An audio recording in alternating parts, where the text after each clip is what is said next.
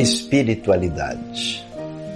O profeta Jeremias nos diz que nós vamos buscar a Deus e vamos encontrá-lo quando nós o buscarmos de todo o coração, de inteireza de disposição e de vontade.